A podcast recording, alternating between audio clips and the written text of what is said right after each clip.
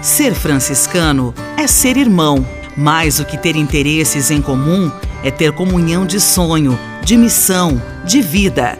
Servir Jesus Cristo, crendo que, mesmo com todas as nossas diferenças e divergências humanas, o grande anseio de Deus é a fraternidade universal.